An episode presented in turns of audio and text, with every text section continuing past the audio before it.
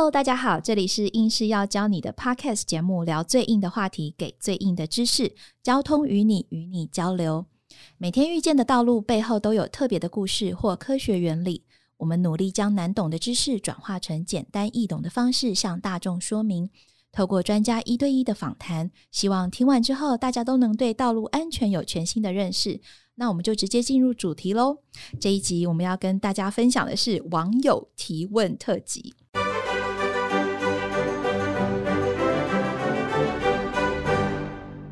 谢谢所有听众朋友认真的收听哦，才有这一集的诞生。这一集我们的主题比较特别，主要是网友听完我们的节目之后呢，呃，有一些疑问，有一些 Q&A，所以我们特别做了这一集，要来跟大家分享，也解答大家的疑惑。那我们今天就请到了交通专家汤如燕老师来为大家解答，欢迎汤老师。大家好，小丁好，我是汤如燕。啊，老师，您是一个交通专家，我相信您在生活中一定常常被问很多交通问题，就像中文系的常常被问说：“请问这个字怎么写？”那我想请教老师哦，您在生活中有没有观察到哪些交通法规或者是用路的方式是一般民众比较搞不清楚的吗？那我们常常会听到，比较会听到这个朋友问我的就是：哎，黄灯到底可不可以走啊？啊，那方那个方向灯到底什么时候要打啊？或者是左转？那个我们现在讲的这个两段式左转啊，到底要怎么什么时间两段式左转？到底可不可以两段式左转？然后这些问题常常其实大家都搞不太清楚。哦，这些问题听起来是蛮常见也蛮家常的耶。那我们现在就要来请教汤老师关于我们收集到的网友提问喽。开始，好，没问题。好。这个问题呢是关于两段式左转哦。有网友问到说，如果路口有两段式左转的标志，但是地上没有画待转格；还有第二种情况是，如果地上有待转格，但是没有两段式左转的标志，哎，这个状况下我们到底该怎么办呢？这就分两种状况来讲哈。第一种状况就是有两段式左转的标志。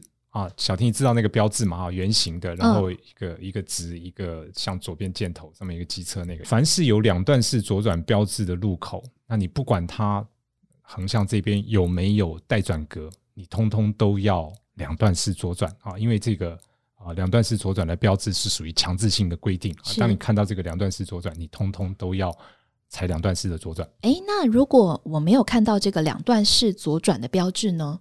哦，这就是第二种状况哈。那第二种状况比较复杂一点，第二种状况又分三种不一样的小状况。呃，第一种呢，就是它虽然没有两段式左转那个标志，可是它的道路呢内线就是最靠左边、最靠中间的那个内线车道有规定，不不能不能骑机车的，是进行机车的话。那这一种道路，你也一定要踩两段式的左转。第二种状况呢，就比较简单了哈。它虽然没有那个两段式左转的标志，但是呢，它在横向那个地方有画一个待转格。那在这种情况，你是可以采取两段式左转的啊。虽然它没有那个。啊，两段式左转强制规定，可是所以他是用格子来暗示我，你该去那里等，提供你一个选择，提供你你可以用两段式左转的方式来做，这是第二种状况。那第三种状况是没有那个两段式左转标志，嗯哼，地上也没有画那个待转格在那个地方，那你可不可以用两段式的左转？是可以的啊，你用两段式的左转过去呢，基本上啊也是被允许的。哎，所以可以这么说，就是骑士他可以看这个标志来遵守规则，就是两段式左转，那也可以为了自己的安全来两段式左转，这样的意思吗？对对，没有错。呃，当有标志的时候，你是一定要踩两段左转，对，因为它那个是一个强制性的标志，是一个强制性的规定。诶，不过老师，我很好奇的想要再提问，就是说，呃，为什么台湾要用两段式左转呢？好，小丁，我跟你先问一个问题，嗯，呃，你看到那个呃两段式左转的那个标标志啊，圆形的，我们刚刚讲那个标志，是你知不知道那个标志本身其实代表的是机车跟自行车慢车啊，就是慢车、自行车包括在里面。都要踩两段式左转。哎，我不知道哎。哦，对对对，我只知道机车好像必须这么做。对对对，很多人大概都看到那个标志上面只画一个机车，一个就是机车。其实不是哈，那个包括机车跟慢车。那当然，慢车中间台湾最最大的主流就是自行车了哈。自行车看到那个标志都要踩两段式左转。最大的主流是机车吧？啊，当然最大的主流是机车，但是慢车中间还有一个自行车。为什么会台湾要规定才两段式左转？哈，机车跟慢车这一类的车，通常体型都比较小。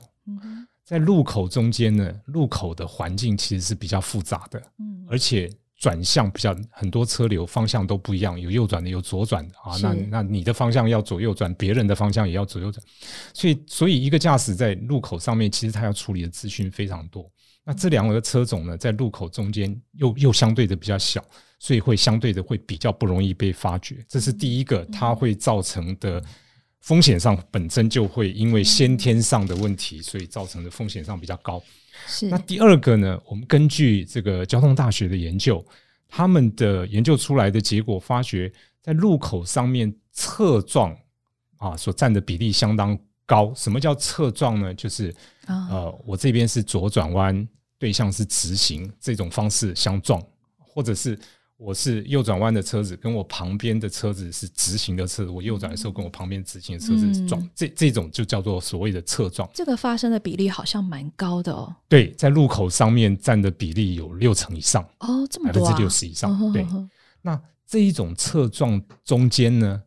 刚刚讲了，就右转的跟直行，或者是左转的跟对向直行的这一种，这一这一大类的车撞中间，是基于左转跟对向直行所造成的车祸事故，又占了更大更更大的比例，就它占了百分之五十几到百分之六十是。所以左转弯这个这个动作在路口的安全的分析上，本身。确实就是比较危险的。那我也听过一些网友问我了哈，他说我要到这个待转区本身也有一点点右转的味道哈，但我要切到那个地方去，所以也有可能跟旁边的直行的车子造造成的啊车祸事故。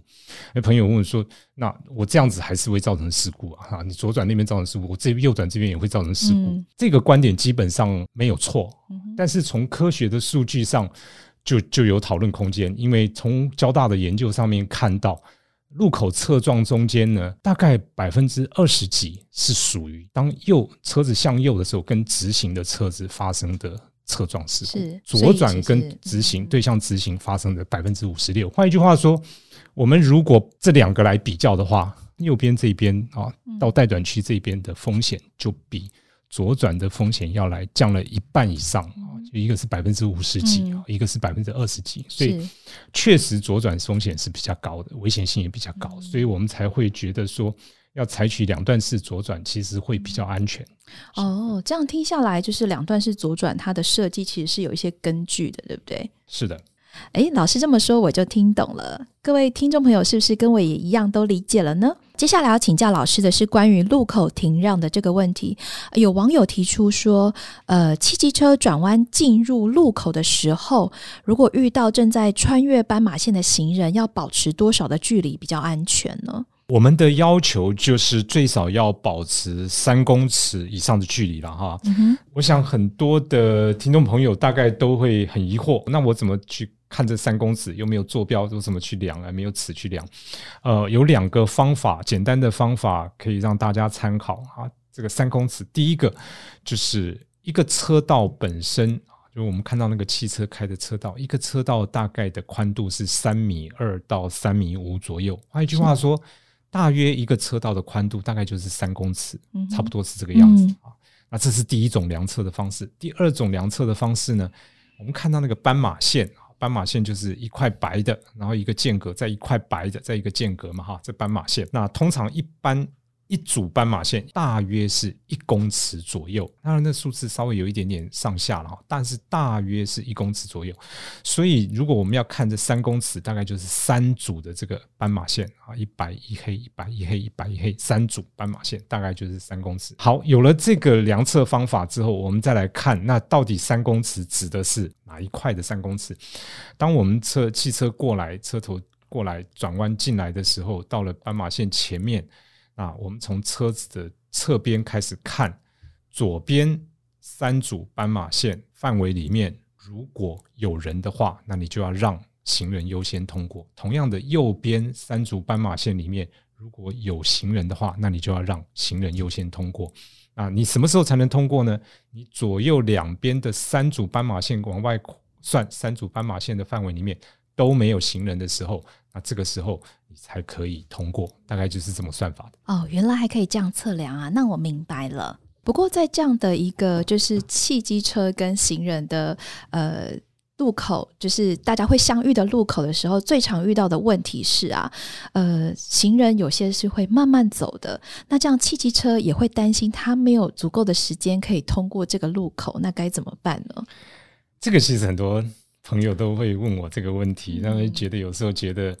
呃，行人好像走的比较慢，或者行人太多，大家在那边等，然后车子过不太去，反而塞到后面去。对呀。好，我必须先说明，就是说从法规上面来看，只要行人走在行穿线上面，基本上汽机车驾驶他就是就应该要让行人。其实我们去看先进国家也都是这个样子，只要行人一踏到行穿线上面，其实大概都会把车子停下来。所以停让行人这件事情，其实应该是。大家应该都要可以理解跟接受了哈。那尤其像在台湾这样的社会，因为我们现在高龄化的问题，越来越多的长者会走在道路上面。那长者会走得比较慢，大家大概也都可以理解，走得比较慢，这个也不是错。所以像碰到这一类的情形，我们还是觉得呃，汽机车的驾驶呢，应该要多保持一点耐性啊。那等等这些等这些行人啊通过之后。在安全的通过哈，不要去压迫那个行人的行走的那个感觉，不要造成心理上的压力。那如果有时候呃，我们的这个驾驶他觉得说。真的实测的结果是这个红绿灯的时间非常的不够，哎，该怎么办呢？呃，对，有也是有，不过我觉得这个问题比较能够解决了哈，因为如果说真的因为行人太多的话，通常主管机关就会把这个绿灯的时间做一些调整，包括说他让行人的这个时间啊，跟汽车的时间可能稍微。切割开来啊，让让行人走一段之后，再行人停下来，让让汽车右转弯，或者是他在这个汽车通行的这个绿灯时间把它拉长一点，让它有多一点的时间可以。等待行人，让行人过，那基本上这个问题是可以解决的啊。那如果听众朋友真的也有碰到类似的问题，我建议大家可以去跟主管机关做一个反应，大家可以去调整。我认为这是一个可以解决的问题，应该不是一个太大的问题。所以说，呃，我们过马路的时候真的要莫急莫慌哦。转弯车在斑马线如果遇到行人，要先让行人通过。那如果这个路口呢，刚刚老师有提到说，诶，如果红绿灯的秒数不够啊，各位用路人其实是可以来反应的哦，也希望驾驶朋友可以把这个观念牢记在心里面哦。诶，接下来要请教老师的这个问题，在道路上也很常见哦。我想到我前几天就是在朋友的车上，然后呃要下交流道的时候，我们一方面在找那个指标，但是呢，前面那辆车到底要往左还是往右？要不要下，我们都搞不太清楚。然后我们就在车上开起了玩笑。但是其实，在实际的驾驶现场，这是一个非常困扰驾驶人的问题哦。就是说，诶，如果这个前面都不好好打方向灯，那我们后面的驾驶到底该怎么操作呢？可不可以请老师来跟我们说明一下方向灯这件事？好，你其实讲了，你其实讲了一个呃很重要的问题哈。那呃，我们在。啊，打方向灯的时候，基本上它的目的就是让别的车子、别的用路人知道我要做什么事情，是啊，那足够的时间来阴影。所以方向灯要提早打，提早打的目的是要让别人有比较充足的时间来做阴影。那我在这里也顺便补充一个，我个人觉得在呃骑车或者是开车的时候，一个很重要的观念，也就是说，当我在开车的时候，其实你有一个很重要的事情要。告诉别人，或者是让你的行为可以被别人预测，告诉别人你接下来要怎么走。所以，不管是变换车道，或者是转弯，甚至虽然只是车身的这个偏移原来的路径，你都要尽早的把这个讯息传达给别人。那传达的方式就是用方向灯来显示。那提早的把方向灯让别人知道怎么走，别人就可以来反应做阴影，那才不会跟你发生车祸事故。我好想讲一个乐色话哦，就是 我跟我妹妹，就是我们有一次骑车在路上的时候，然后就遇到说前面的这个欧基上、欧巴桑啊，他们骑车很自由、很随性呢。然后我们就很想要在那个车上装放送头，说利息贝克都维呀，这样子就是很想要问前面到底要去哪里，你可不可以早点告诉我？所以希望我们的听众朋友能够就是注意这个大原则哦。如果要改变行驶方向的时候，请提前打方向灯，这样就对啦。那接下来我要再提问一个，帮网友提问一个问题哦。我觉得这是一个非常严重的问题，就是在新闻上啊，我们现在看到越来越多很夸张的这个逼车恶霸。其实，在路上不管是哪样的道路，特别是高速公路，如果遇到大车来逼车的时候，真的很紧张诶。那如果遇到这样的状况，我们该怎么样自保呢？嗯，这个真的是一个非常难回答的问题哈。嗯，那主要原因是因为警察不可能二十四小时就在我们的身边啊，所以我们如果碰到这个状况，不可能随时有一个警察就在旁边来帮我们去去解解决这个问题。我个人会觉觉得，当我们碰到这种状况的时候，第一件事情当然还是安全第一啊。那你不要有太多的情绪反应，第一个还是要。注意自己的安全是第一个，尽快的去离开那个现场，去脱离那个比较危险的环境。可是这样不就助长了逼车的歪风吗？我们好像没有什么样的办法可以遏制这样的行为。哎，刚刚直接听起来确实啦，确实好像是这样子，好像是姑息嘛哈。但是其实我不是这个意思啊，因为呃，第一，我还是我还是要强调，就是说在。呃，道路交通的状况之下，我们还是必须以安全作为第一个考虑。那第二个呢？当然，这个状况我们并不是要姑息它，而是说，如果你你手上如果有不管是手机啊，或者是车上如果有行车记录器，你可以很快的、赶快的把这个相关的记录记录下来，然后到了事后之后，也许下交流道或事后之后呢，再把相关的记录、相关的资料向警方去检举。因为我们最重要，你你刚刚的情绪反应最重要的问题，是因为你觉得他这样是一个不对的行为，应该要受到惩罚跟制裁。是，但是这一个惩罚跟制裁不应该用你自己的危险去作为赌注来跟他硬碰硬。我我的意思是这样子，并不是要姑息他的意思。好，所以各位听众朋友，我们如果遇到了逼车恶霸，呃，也请大家一定要鸡婆一点。好，把你的行车记录器送给警方。我相信这样的恶霸，他绝对不会是只有一个，搞不好他已经是一犯再犯了。那我们希望说，我们每个人多做一点点，然后还最重要的还是大家的行车安全哦。接下来要提问的是关于等红灯的问题。呃，有网友提到说，呃，等红绿灯的时候，如果越线算是违规呢？是不是会被开罚？这个大家都会觉得，或者是说有很多人都觉得，哎呀，我怎么会停？怎么能够停那么准呢？难免会有人超超出。印象中好像有些会罚哎。是是的是的。好，我来解释一下哈。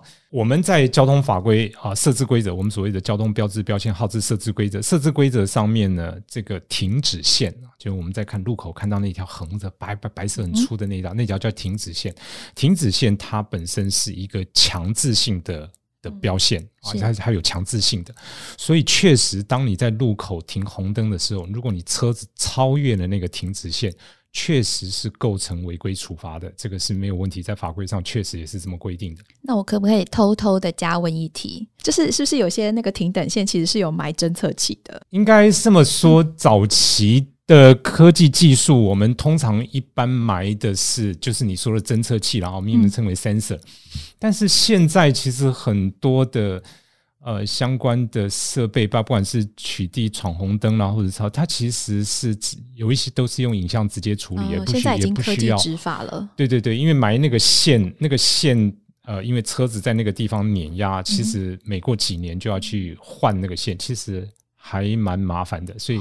如果你能用影像处理，其实是比较简单一点。哦，原来如此。那我想再请教老师有一个问题，就是，诶，如果我们通过路口的时候啊，红绿灯由黄变红的时候，我该怎么办啊？究竟该前进还是后退？这样子算是闯红灯吗？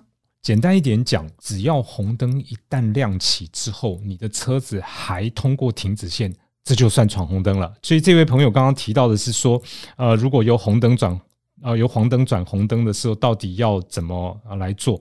呃，我我也要提醒大家，灯号转换的这个时间，一直都是交叉路口上面最容易发生车祸事故的时候，所以呃，不要去抢黄灯这个时间啊。虽然黄灯它确实有啊清道的功能，但是大家不要去抢这个时间。那目前路口上面的黄灯是固定的啊，就是你每一个路口依照它的道路的速线啊，每个路口的黄灯是三秒钟到。五秒钟啊，我我们再解释清楚一点。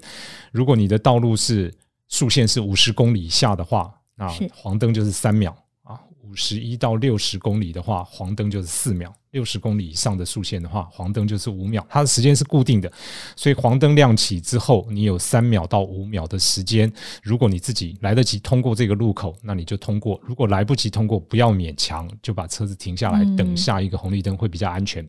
哦，是这样。虽然我们老师揭露了这个黄灯的描述，但是还是请各位驾驶人，就是不要说哦，还有三秒我就给他踩过去哦。最重要的还是安全啦，好不好？我想要再请教老师的就是，我们的节目的大首播是用圆环这个主题来开场哦。那那时候网友也听得津津有味，那就有网友提问说，这个圆环的慢车道内线切外环跟外线切内环，到底谁该要让啊？好，其实大家把圆环稍微把它想象一下，它圆环其实它跟直线的道路，它其实就是一个路段，只不过它这个路段是一个。圆形的圆形的是个弯的而已。是好，有了这样的一个基本概念之后，我们再来回答刚刚那个问题就比较简单了。不管是内线还是切外线，还是外线切内线，从交通的角度来看，它都是一个变换车道的行为。嗯，它同样都是变换车道的行为。那变换车道的行为在交通上面，就是谈变换车道的那一个人。他就要去注意别人的车子，因为他在换车道，他自己在换车道，他要去，他有负有注意义务，要去注意别的车辆。所以就刚刚那个问题而言，变换车道的那边，不管是从内切到外，还是从外切到内，只要你是换车道这个行为，你就应该要注意其他的车辆。我还要再补充一下，让大家稍微再提醒大家一下哈。那行驶在圆环里面，虽然说我们刚刚讲。不管是外侧车道变内侧车道，内侧车道变外侧车道，它都是一个变换车道的行为。但是呢，我们会希望外侧车道的车辆，当看到内侧车道圆环里面的车道的车子要出来的时候呢，在可能的状况之下，尽量的让圆环内边内侧的车子让它出来啊，因为这样子的话，你里面的车能够出来，后续的车子才能够继续继续进到这个圆环，不然的话，这个圆环整个就会塞住了。当你看到外内侧有车子出来的时候呢，不要。硬硬是往前挤，不让它出来。如果有能力可以的话，那就让它先出来，这样圆环就能够相当的顺畅。那老师还有一种情况，就是说，哎，这个圆环呢，它本身其实是有很大的，然后它有分隔岛的。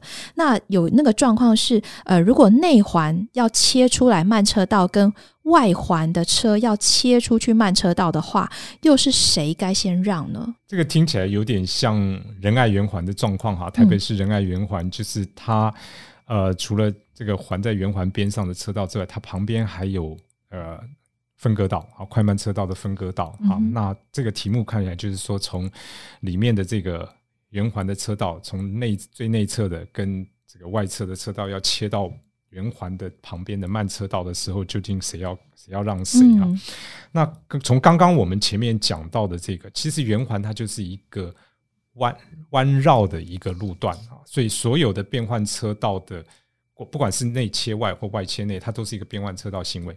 所以当你车子要从内环要切到最外面的慢车道的时候，它还是要先经过。外外环。外环的这个车道，也就是它要先切到外环车道，再换过去，所以基本上它不太应该要发生所谓内环车直接切出来的状况啊，所以不太应该要发生这个状况。内环车还是应该要先变换车道到外环车，然后到了到了适当的时候呢，再切出来，再切到慢车道上面去。对，哦，说的也是，哎。哎，没想到就是我们的听众朋友都听出了，也想到了我们在节目当中没有提到的。一些状况哦。那今天很开心邀请到汤老师，谢谢汤老师为我们解答很多网友的疑惑。